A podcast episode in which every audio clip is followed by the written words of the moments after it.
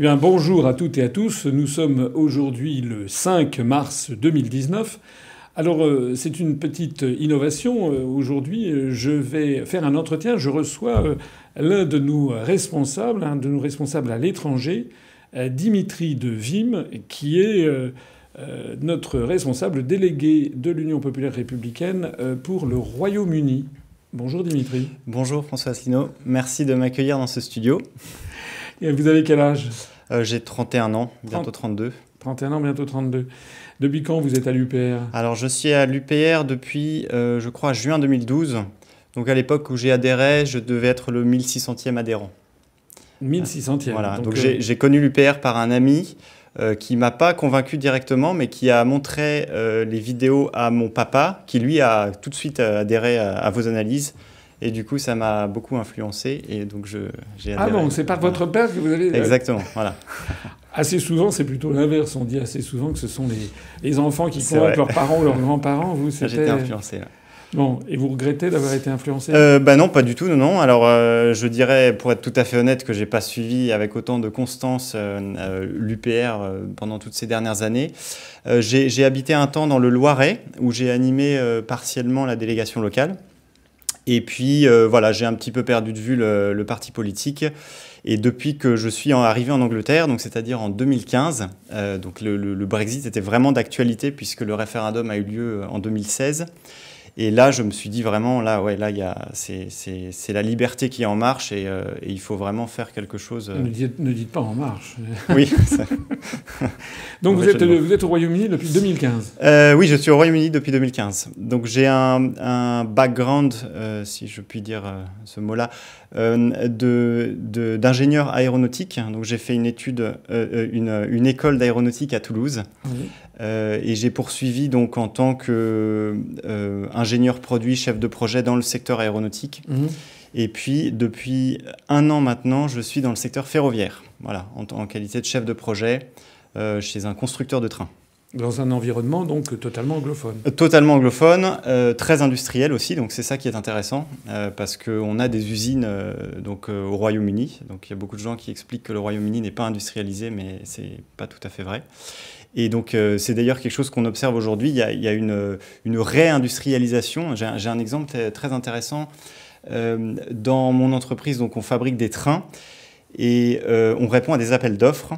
Et depuis que l'histoire que du Brexit a eu lieu, il y a quelque chose qui est assez constant chez les clients, c'est que maintenant ils demandent, donc le client final c'est souvent le, le, Department for Transport, et ils demandent maintenant... Le ministère des Transports, non? Voilà, c'est ça qu'il y ait un, certain pourcentage euh, du train qui soit fabriqué au Royaume-Uni. Et donc là, sur, sur l'appel d'offres sur lequel je travaille en ce moment, on a une exigence de voilà, 60% doit être fabriqué au Royaume-Uni. Donc c'est tout à fait intéressant de voir, enfin d'imaginer la dynamique qui pourrait, euh, bah, qui pourrait résulter de ces... Oui, parce que ça, c'est contraire aux règles européennes. Voilà, euh, oui. Normalement, normalement on ne peut pas exiger qu'il y ait une part qui soit... Par exemple, en France, nous, on est dans une dans le marché commun. Pourquoi vous êtes allé travailler pour une entreprise anglaise d'ailleurs et en Angleterre? Alors, j'ai amené? Donc ça, c'est euh, euh, ma femme qui m'a amené en Angleterre. Ah. une... euh, donc j'ai bougé là-bas donc parce qu'elle elle avait un travail, euh, elle avait trouvé un travail intéressant à Londres. Oui. donc en premier lieu, j'ai bougé à Cambridge pour travailler dans une boîte anglaise et depuis donc un an, je travaille dans une donc chez ce constructeur de train qui est un japonais, voilà, qui s'appelle Hitachi. D'accord. Voilà et qui et vous, vous, êtes, vous, vivez à Londres. Et donc je vis à Londres depuis un an. Euh, je vis à Londres, donc j'ai vécu le référendum depuis euh, Cambridge, qui était une ville très très euh, anti-Brexit. Et donc j'ai bougé à Londres où on est assez plutôt anti-Brexit, mais Londres est une ville où il y a énormément énormément d'étrangers. Il y a probablement plus d'étrangers que de que, que d'anglais. Donc ça, ça expliquerait aussi euh, voilà. Oui, l'univers parce que Oxford et Cambridge, ce sont des villes universitaires euh, dans lesquelles euh, on considère en général que les universitaires, les gens qui ont fait des études supérieures, sont statistiquement plus euh, tournés vers euh, la construction européenne, alors que c'est plutôt les classes populaires qui ont plutôt voté pour, pour le Brexit. Parce que c'est elles d'ailleurs qui s'appauvrissent le plus vite en fait. Et puis c'est elles qui probablement ont un meilleur sens des, des, des, réalités, quoi, qui vivent les effets néfastes de la construction européenne au jour le jour.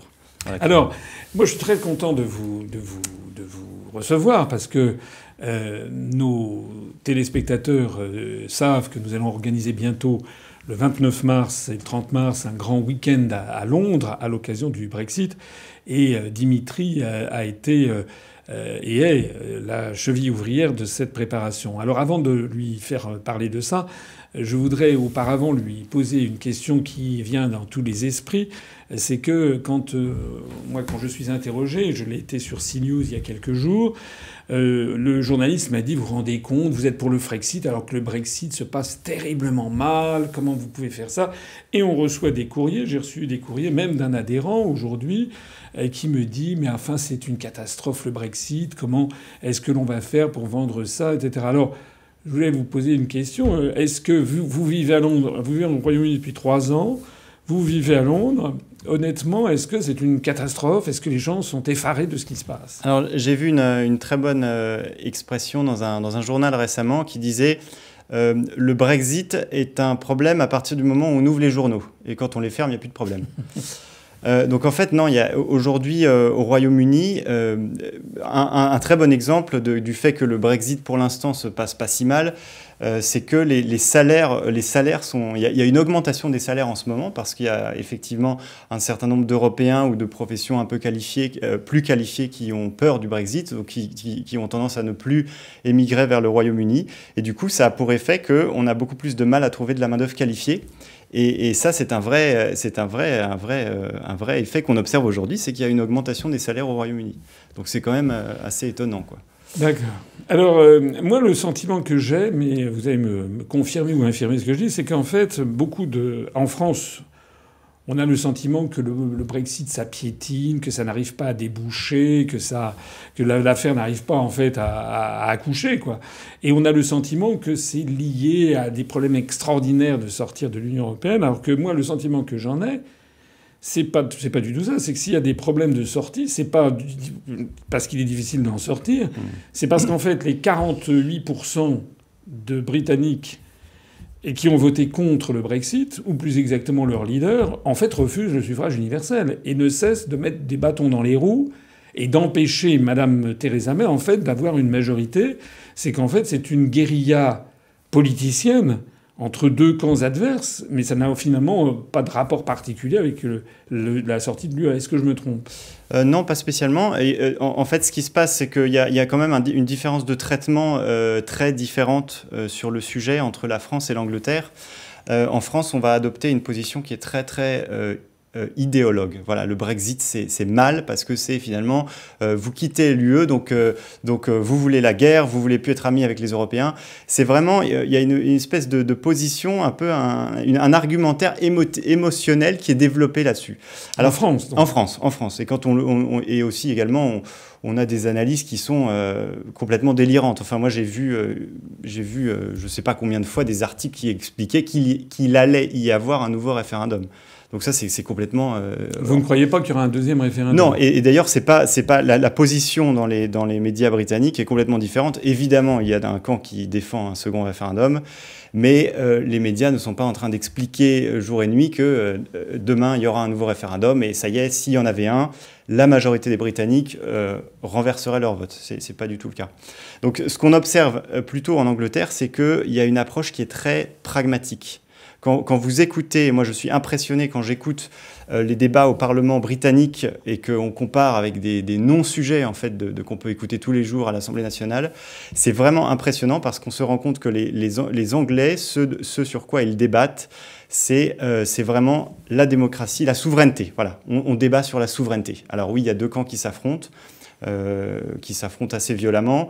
Effectivement, Theresa May, est-ce qu'elle est à sa place en tant que en tant que voilà, c'est pas une, fervente partisane du, Brexit, donc on peut se demander ce qu'elle fait là. Mais toujours est-il qu'il y a un vrai débat d'idées et qu'on sent que la question qui est au cœur, c'est vraiment la question de la souveraineté.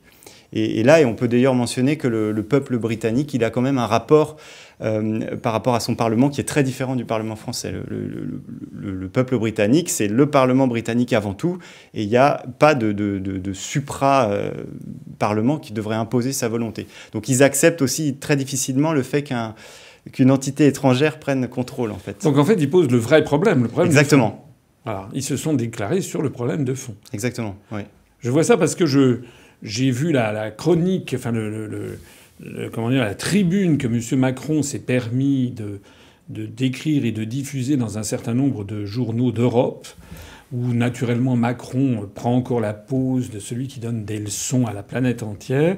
J'ai lu cette, tribune qui est truffée de mensonges, d'énormités et d'erreurs. J'ai vu en particulier d'ailleurs qui disait euh, que voilà, le, le Brexit était un désastre, une catastrophe, qu'on avait menti aux Britanniques. Hein, et que euh, on n'avait pas dit, on avait caché aux Britanniques qu'ils allaient perdre leur accès au marché européen. Alors est-ce que c'est vrai qu'ils vont perdre ah, Ça c'est pas ça c'est pas du tout vrai. Non. Ça, ce qui va ce qui va se passer dans le pire du pire des, des cas, c'est que l'Angleterre va être soumise aux tarifs douaniers en vigueur dans, dans, le monde entre tous les pays qui sont pas membres de l'Union européenne et qui seront euh, euh, je crois, de l'ordre de 3%, mais voilà. C'est ça, c'est-à-dire que, en fait, parce que M. Macron fait croire aux Français qu'à partir du moment où le Royaume-Uni serait sorti de l'Union européenne, il ne pourrait plus vendre euh, en Europe. Voilà.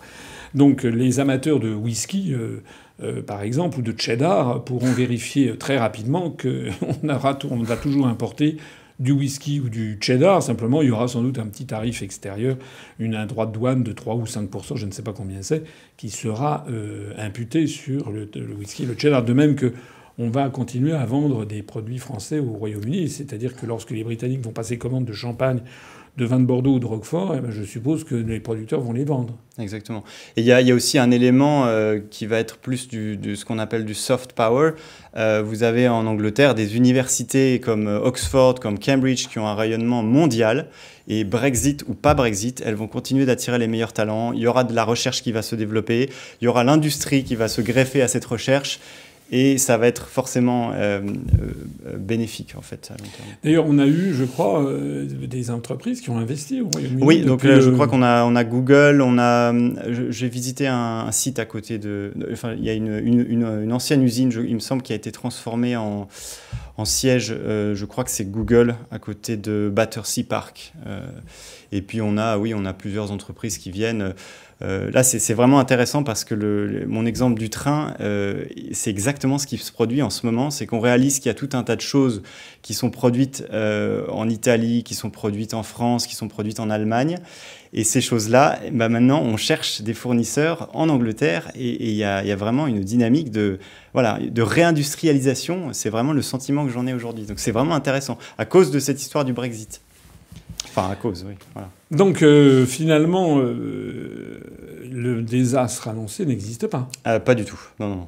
Alors les gens, les gens, les gens, pour eux déjà, le Brexit a déjà eu lieu puisque en fait, depuis le vote.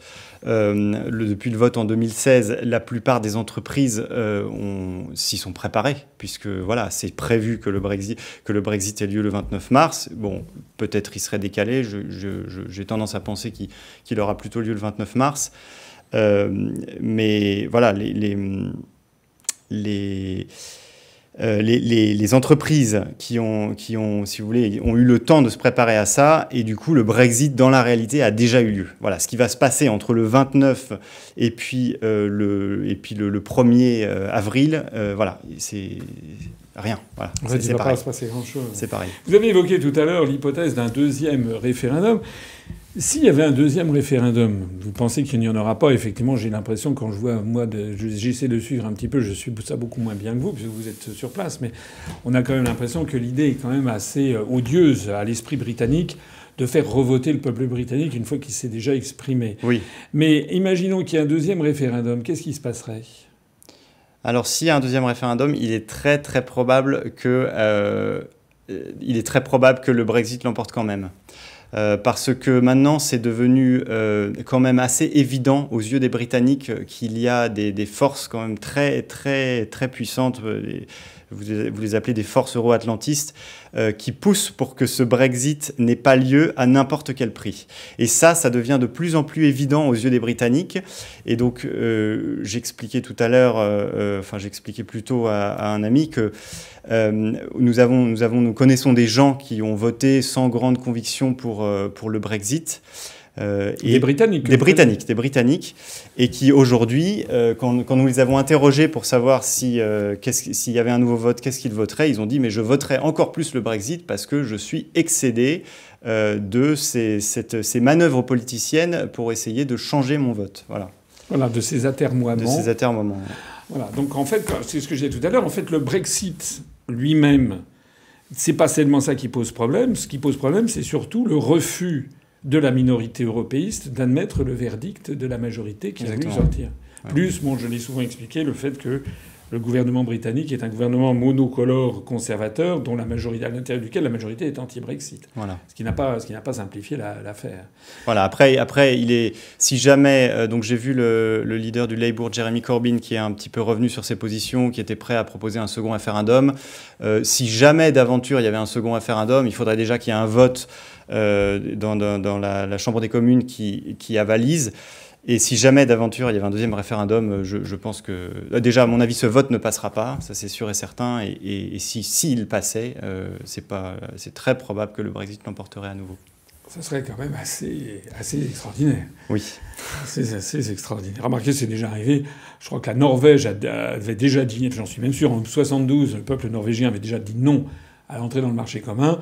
On l'a forcé à revoter, je me demande si c'est pas en 79. Il a dit non une deuxième fois. Et puis il était question, dans les années 2000, de le faire voter une troisième fois, jusqu'à ce que. Voilà. En réalité, la dictature européenne, les dictateurs européistes, ne considèrent qu'il n'y a qu'un seul vote sans retour, c'est le vote qui va dans leur sens. Mais tout vote qui est contraire est présenté par eux comme un accident de l'histoire, un hockey des masses, comme avait dit, euh, euh, comment il s'appelait, euh, l'éditorialiste de, l'expansion Jean Boissonnat pour ma, en 1992, et en fait sur lequel il faut revenir. Alors il va y avoir lieu, le, ça va avoir lieu le 29 finalement ou pas? Donc très certainement. Alors je suis en contact avec des gens au Parlement, euh, donc euh, des gens qui, qui, sont quand même au cœur de la politique. Donc selon les dernières informations que j'avais la semaine dernière, donc il y aurait une probabilité de 60%. Et, la personne qui donc de 60% que le Brexit ait lieu le 29. Et j'ai entendu dire d'autres personnes que ça pourrait même atteindre 80%. Voilà.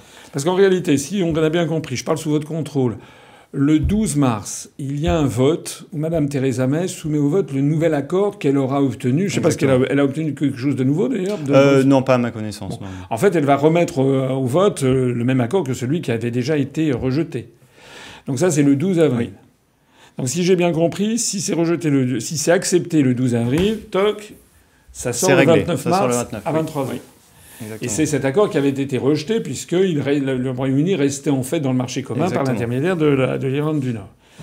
On se demande, si l'accord n'est pas substantiellement modifié, on se demande pourquoi les, députés, euh, d'un seul coup, se mettraient... Ça, c'est un peu probable, oui, qui valide l'accord s'il n'a pas changé. Donc si les députés rejettent ça le 12 avril, le 13 avril, elle soumet au vote le, la question de comment dirais-je le, le est-ce qu'ils sont d'accord pour un Brexit sans accord? Sans accord, ouais. Un no deal. Voilà, un no deal. Et donc si les Brits, si les, députés votent en faveur de ça, il y a un Brexit sans accord le 29. Oui. Mais s'ils sont contre un Brexit sans accord, à ce moment-là, le 14 avril, elle leur soumet un troisième vote pour leur demander est-ce qu'ils sont d'accord pour qu'il y ait un report du Brexit de quelques semaines, sachant que de toute façon, comme il y a les élections européennes, ça ne pourra pas être plus d'un mois. Voilà, il y aura les Et alors, ce qui se passe ici, c'est qu'on a, euh, on a tout un tas de gens en Angleterre, à commencer par les entrepreneurs qui commencent à en avoir un petit peu ras la casquette, euh, entre guillemets, euh, de, ces, voilà, de ces atermoiements, de ces hésitations.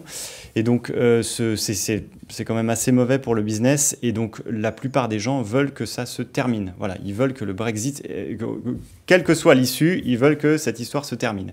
Et donc, il y a beaucoup de. Il y a, a, y a, y a des, des gens qui accepteraient très mal le fait que le Brexit soit reporté pour finalement, en fait, Qu'est-ce qui, qu'est-ce qui, se passerait si le Brexit était reporté?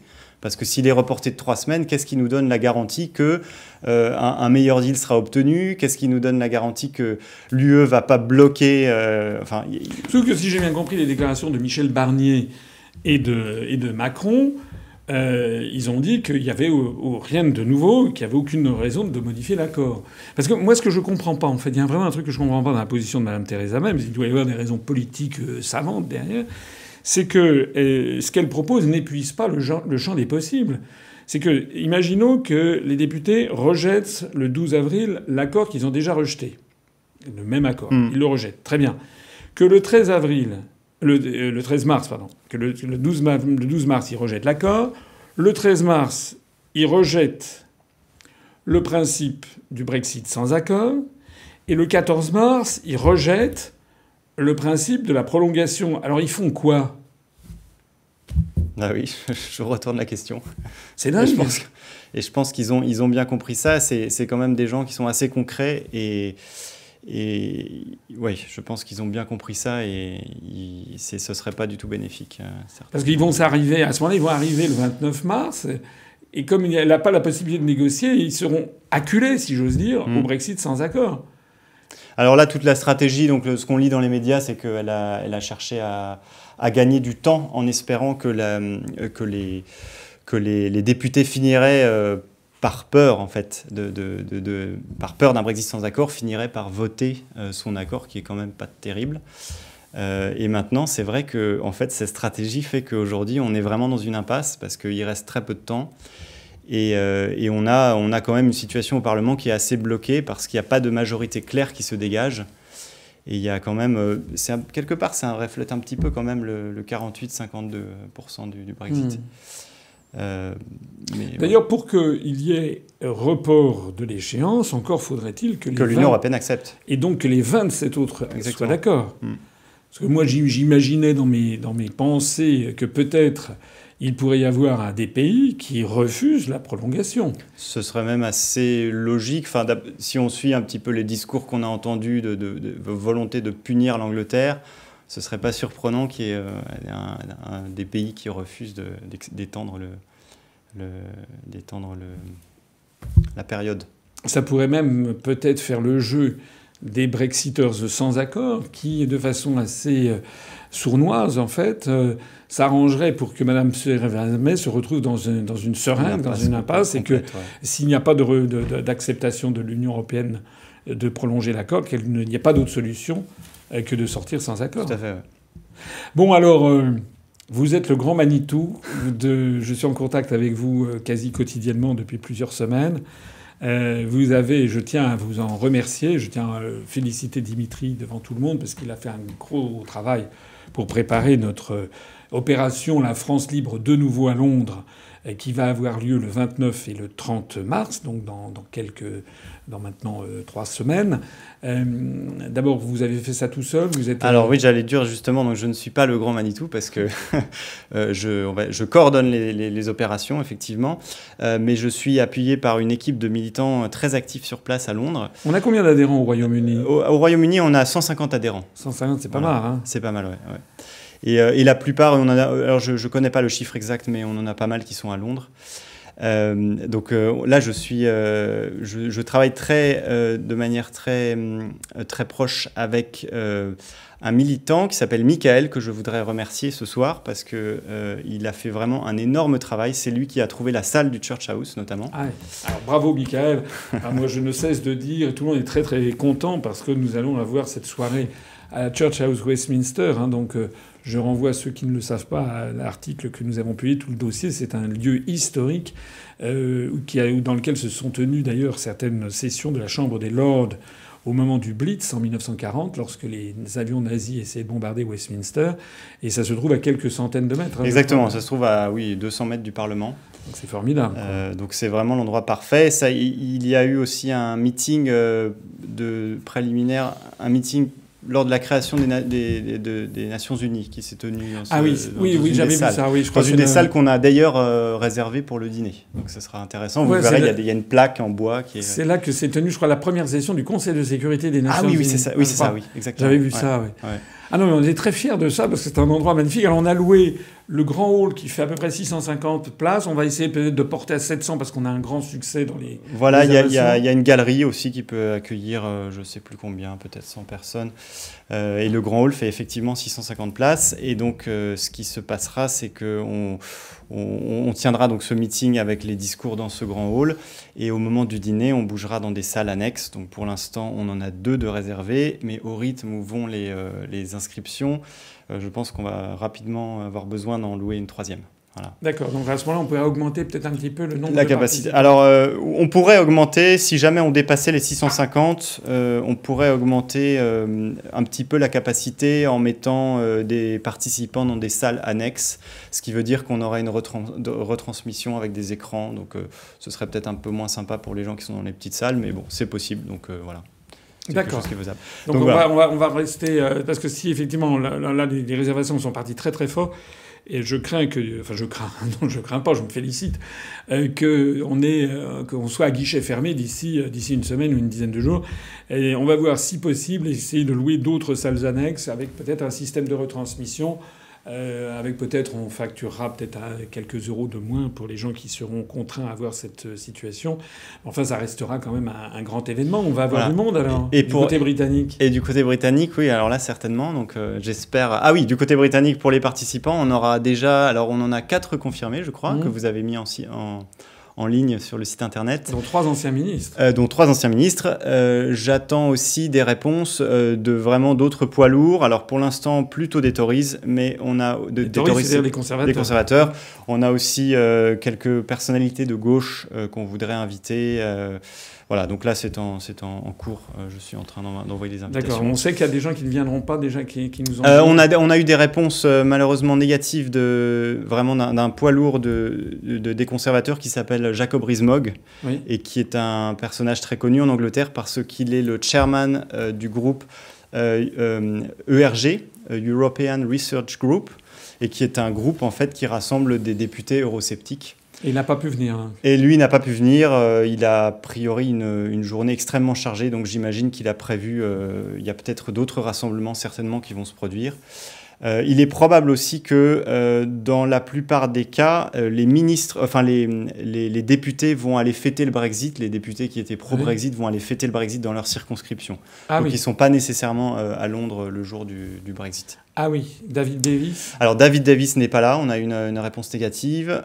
Dominique Raab non plus. Donc tout cela, ce sont des anciens ministres du, du Brexit qui ont démissionné. D'ailleurs, ça me fait penser, c'est quand même très intéressant de voir un petit peu le... Je parlais tout à l'heure de de, de, l'aspect débat euh, au Royaume-Uni, à quel point le débat parfois est plus avancé, plus centré sur des questions essentielles. C'est intéressant de voir quand même que euh, au cours de, donc après le référendum, on a eu des démissions en cascade de, gens qui n'étaient pas d'accord avec la manière dont Theresa May voulait, euh, voulait gérer le Brexit, ce qui prouve quand même quelque part que voilà, les politiciens ont un petit peu le sens de l'honneur. quand ils, ne sont pas d'accord, voilà, quand ils sont pas d'accord. Ils sont pas d'accord, ils s'en vont. Voilà. Et, d'ailleurs, c'est voilà, assez, c'est très frappant, je trouve, entre la France et, l'Angleterre. C'est pas des politicards véreux, ce sont des gens qui euh, ont des idées quand même auxquelles ils tiennent et qui euh, claquent la porte s'ils ne sont plus d'accord. C'est ça, c'est vraiment un signe, je trouve, assez fort. Mais on a aussi euh, trois ministres hein, qui viennent nous voir. Exactement. Trois anciens ministres. Trois anciens ministres. Donc on a, on a Lord Hamilton, on a aussi David Eastcote Amory. Et puis, euh, donc John Redwood, euh, qui était euh, ministre, mais il y, a, il y a quelques temps maintenant. David Scott Amory, c'est lui qui a été ministre des Affaires européennes, je crois. Oui, exactement. Donc il nous a envoyé un petit mot en disant, bah, c'était intéressant d'ailleurs, parce qu'il nous a dit qu'il serait très content d'assister à à l'événement et, euh, et qu'il pourrait témoigner un petit peu de son expérience et surtout de la manière dont il a euh, resigned, il a quitté le gouvernement parce qu'il n'était pas d'accord justement avec euh, bah, la politique de l'Union européenne. C'est quand même bien. on a, nous, on a, depuis que j'ai créé l'UPR, on n'a jamais eu trois anciens ministres qui sont venus à une manifestation de l'UPR. On en a même eu zéro. voilà, zéro ancien ministre qui soit jamais venu, le ministre français. Donc là, on voit d'un seul coup trois anciens ministres qui viennent nous voir, ce qui montre d'ailleurs à quel point ils euh, respectent ce que l'on fait d'ailleurs, puisque alors euh, la question c'est est-ce que Nigel Farage va venir? Alors ça c'est... Parce qu'il y a euh, beaucoup de gens ici qui disent ah, il faudrait qu'il y ait Farage. Alors il y a un gros suspense en ce moment. donc j'ai réussi à rentrer en contact avec son, son ancien chargé de communication. Mmh. Euh, qui m'a donc euh, dit qu'il allait en parler à Nigel Farage et qui m'a demandé de lui donner tous les arguments pour vendre notre meeting. Donc voilà, j'ai fait un email de de, deux pages où j'ai surligné, mis en gras. D'accord. Vous avez parlé des trois anciens ministres? Euh, Oui, oui, oui. Ah, d'accord, qui vont venir. Euh, Et on va avoir un petit peu de médias euh, On va avoir. Alors, je suis très, très optimiste sur effectivement la présence de grands médias, a priori, en tout cas des médias britanniques, et puis très certainement des médias français. en particulier grâce à justement la présence de ces, de ces personnalités. C'est quasi certain dans la mesure où on est juste à côté du Parlement euh, ou euh, si euh, vous avez un député qui vient, bah, la presse parlementaire peut venir aussi, elle est juste à côté. C'est quasi certain. Donc je suis pas. D'autant plus qu'on est fait pour, enfin c'est parti pour qu'on ait vraiment du, du, monde. On va avoir 700 personnes. Voilà. Alors c'est évident que si si 700 personnes il y a, ce sera un événement énorme. ce sera quelque chose qu'on ne pourra pas manquer. Donc les, tout Westminster sera au courant qu'il y aura un événement de, de 700 personnes. Et donc il y a des chances qu'au dernier moment, peut-être qu'un un député décide de passer pour voilà. Eh ben, ils seront les bien les bienvenus. Ils seront les bienvenus. Et donc, euh, donc là, ça c'est le programme public et vous aurez aussi euh, le jeudi soir une rencontre avec euh, des parlementaires donc, au cours d'un meeting au Parlement. Donc là, les, les, noms sont encore à confirmer parce que ça va dépendre de qui est là. Et puis vous aurez un dîner avec un certain nombre de personnalités qui ont confirmé leur présence. Je peux penser par exemple là au contre-amiral Lane Knott, vous avez aussi euh, quelques vétérans. Vous avez le colonel Kemp qui a dirigé les opérations euh, en Afghanistan. Euh, vous avez, vous avez, vous avez le, député Owen Patterson qui pourra peut-être aussi nous faire l'honneur de venir le, le, vendredi, donc, qui est aussi un poids lourd conservateur et très, très eurosceptique. Donc, euh, alors là, on est, vous expliquez, parce que ça, c'est, je le signale à nos adhérents, ça, c'est la partie privée de mon séjour. J'arriverai, donc, moi, le mercredi soir, parce que le jeudi, Dimitri et son équipe m'ont organisé donc euh, un rendez-vous, si j'ai bien compris, euh, une réunion de travail à Westminster, à la Chambre des communes elle-même, dans une, salle de commission, quelque chose comme ça, en petit comité. Oui. On essaiera de filmer, on verra si on peut filmer pour que vous soyez informés. Nous, on essaye de faire la transparence mais on ne peut pas toujours tout filmer. On essaiera quand même de filmer au moins le début de la, de la réunion. Et puis il y aura un dîner après euh, entre, entre nous. En fait, on, c'est l'entente cordiale de 1904 de Théophile Delcassé entre la France et le, et le Royaume-Uni. À deux pas du Parlement aussi, puisque le restaurant sera euh, le restaurant où les parlementaires ont l'habitude d'aller. Donc voilà, on a réservé une table pour cette occasion. Ben, je vous tiendrai informé. Et puis alors, le, on aura aussi d'autres visites euh, le samedi. Alors ça, c'est un peu touristique, mais ça, c'est, alors ça, c'est, vous qui avez trouvé ça aussi. Oui, donc ça, j'ai pu trouver ça. Oui, oui, euh, j'ai, j'ai eu, euh, c'était par un grand hasard. J'ai participé il y a un an à une visite guidée d'un tour, alors De Gaulle in London, qui est fait par quelqu'un qui est féru d'histoire, qui, je crois, travaille dans la banque et qui est passionné de De, de Gaulle. Et donc, il a créé ce,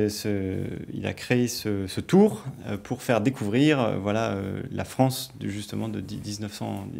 pardon, la, France, la, présence de la France libre à Londres en 1940. Voilà. Et avec les lieux d'intérêt. Donc, on, on, voit par exemple. l'endroit où il y avait les services secrets français, parce qu'il y avait un endroit avec des services secrets français pendant la guerre, et puis aussi le, le, QG de De Gaulle, qui est à Carlton Gardens, donc pas très loin de, pas très loin de Westminster en fait. Et voilà, on passe par tout un tas d'endroits d'intérêt. On passe, on, le tour démarre à Curzon Square, là où, euh, où De Gaulle a rédigé son appel, voilà, du 18 juin. Euh, et, vous allez passer par tous les, endroits les plus intéressants de Londres. Donc, euh, Alors, je voudrais dire que s'agissant de cette visite de deux heures euh, qui est programmé tous les quarts d'heure. Le problème, c'est que c'est une petite société en fait qui fait ça. C'est un petit. Oui, oui, c'est vrai. Oui, oui, c'est. Ils sont deux, trois guides. C'est une association en fait. C'est une association. Le problème que nous c'est que on a, on leur a demandé de tout, tout réserver pour nous le, samedi euh, euh, et même le dimanche, mais que comme c'est des groupes de 25, on a déjà tout vendu. donc on est en train de voir, parce qu'il y avait des gens qui nous écrivent, qui regrettent de ne pas pouvoir le faire, on est en train de voir si on pourrait pas avoir la même chose, soit le vendredi. Euh, Exactement. Donc là, j'ai euh, eu euh, contact avec le j'ai eu un contact avec le celui qui organise aujourd'hui et il m'a confirmé qu'il pourrait y avoir deux tours supplémentaires le dimanche après-midi. Ah, c'est bien. Et potentiellement un tour supplémentaire le samedi après-midi. Voilà, donc on en a un à 16h30 et on pourrait peut-être en mettre un à 16h45. Voilà, pour qu'il n'y ait pas trop de, de mécontents. Donc ça, fait, euh, ça, ferait, euh, ça ferait 100 personnes de plus. Voilà, oui, c'est ça. Bon, ben voilà, ben on, on, est parti pour faire un truc. et si le Brexit a vraiment lieu le 29 mars à 23h, ça va être la fiesta. Ah ben là, ça va être la, la fiesta. Et ça va être d'autant plus la fiesta qu'on sera dans, avec des Britanniques qui eux aussi vont célébrer le, le Brexit. Euh, nous, on est en train de négocier le, le, fait de venir avec notre champagne UPR. Ça ne va pas. Ça ne va pas Difficile, mais on, va, on a bon espoir que ça va pas. C'est pas si facile que ça, parce qu'il y a des droits de bouchon, il y a des tas de trucs. Enfin bon, bref. Euh, euh, le lieu est prestigieux, vous avez une équipe formidable. Oui, d'ailleurs, je voulais un petit peu parler des autres parce que je, n'ai parlé que de Michael. il y a aussi, donc, donc j'ai été assisté par d'autres adhérents. Je peux penser notamment à Jonathan qui a rédigé une, liste avec des, auberges bon marché pour les adhérents que j'envoie occasionnellement aux gens qui me demandent. Euh, il y a Alan aussi qui, qui m'a qui, bien aidé pour le, musée, le Churchill War Museum. Euh, il y a aussi euh, Philippe, Philippe aussi, oui, qui, m'a bien aidé pour rechercher les médias et pour rédiger des pour rédiger une description sur, sur vous-même en anglais. Donc c'était très que j'ai mhm. pu communiquer donc à nos invités. Euh, voilà, j'en oublie certainement euh, plein. Je pense à José, euh, voilà, Nicolas également. Donc je voulais, ah remercier. Il y, a quand même, il y a quand même un, noyau dur. Oui, il y a un noyau dur. Oui. qui, vous a, qui vous a donné. Donc C'est un gros boulot. C'est aussi un gros travail d'ailleurs à Paris, parce que nous, on a. Là, je voudrais remercier bah, tous ceux. je ne vais pas citer des prénoms, mais ça mobilise beaucoup de temps aussi chez nous, de, à la fois de certains de nos salariés plus des bénévoles. Euh, pour faire notamment euh, euh, les formulaires d'inscription, vérifier, parce qu'il faut faire un petit peu du, du, du, tailor-made, hein, du, fait sur mesure, voilà, donc répondre aux questions. Enfin, pour l'instant, le succès semble être au, rendez-vous. Je demande à toutes celles et à tous ceux d'ailleurs qui ont des problèmes de faire un preuve d'indulgence s'ils ont un petit, un petit souci. Hein, qui nous en parlent, on essaie de régler ça au mieux, mais on va, on va faire quand même. C'est quand même une opération est-ce qu'il y a un autre parti politique français qui va faire la même ah, chose Je pense que je suis sûr qu'on sera les seuls. Et est-ce qu'il y a un autre parti politique, euh, euh, comment dirais-je, étranger, non français, qui va faire la même chose? J'ai vraiment beaucoup de doutes qu'il n'y ait aucun groupe euh, pro-Brexit qui se réunira avec autant de monde ce jour-là en Angleterre et à Londres. Voilà, c'est, je pense qu'on sera les seuls. Et l'angle d'approche qui est le nôtre, donc la France libre de nouveau à Londres, je pense que c'est un angle d'approche qui est, est intéressant, qui, qui émeut les gens qui euh, travaille parce que euh, il y a quand même derrière tout ça euh, l'idée que les Britanniques sont en train de se libérer, de se libérer d'un empire dominé par l'Allemagne.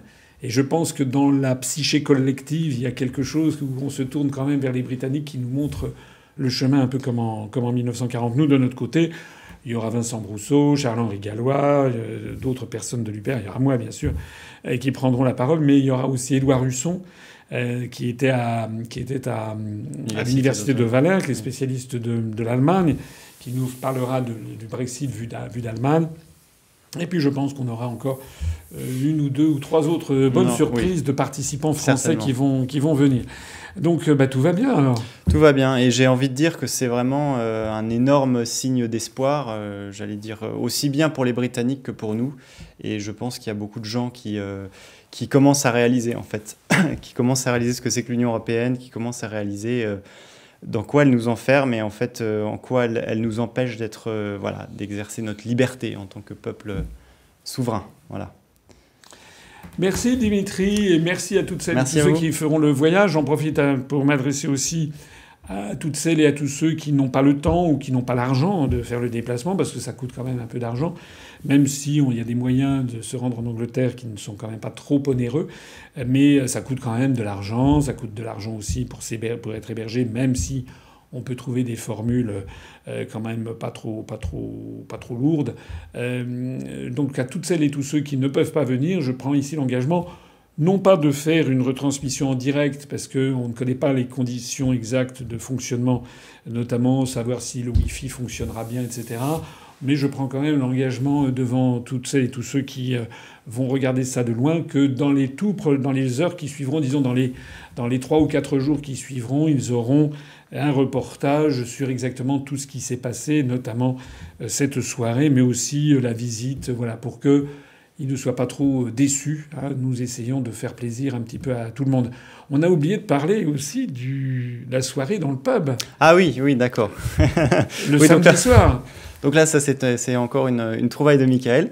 Ce ah pub qui, est qui est absolument euh, énorme. Alors euh, aujourd'hui, donc on a dit 500 personnes. Il faut que je vérifie si on peut pas par hasard accueillir un peu plus parce que je suis allé dans ce pub. Il est, il est vraiment énorme et je pense que je ne serais pas étonné qu'on puisse accueillir plus de gens si nécessaire. Voilà. Alors là, ça sera l'opération Les Français à Londres. Donc il y aura les Français venus du continent, les Français résidant sur place. Est-ce qu'on a, on peut avoir, vous pensez qu'on va avoir des petits reportages dans la presse francophone qui est à Londres C'est très possible, oui. Ouais. Hein, demander, faire une petite, du moins qu'ils soient au courant de, l'événement. En tout cas, ce qui est sûr, c'est que vous allez pouvoir goûter les spécialités culinaires anglaises et les pubs londoniens. Alors, euh, on a, euh, on a aussi, je voudrais le signaler, parmi les gens qui ont, qui se sont inscrits. Nous avons des adhérents qui sont des Français expatriés, mais qui vivent dans des pays euh, parfois très lointains ou pas très lointains.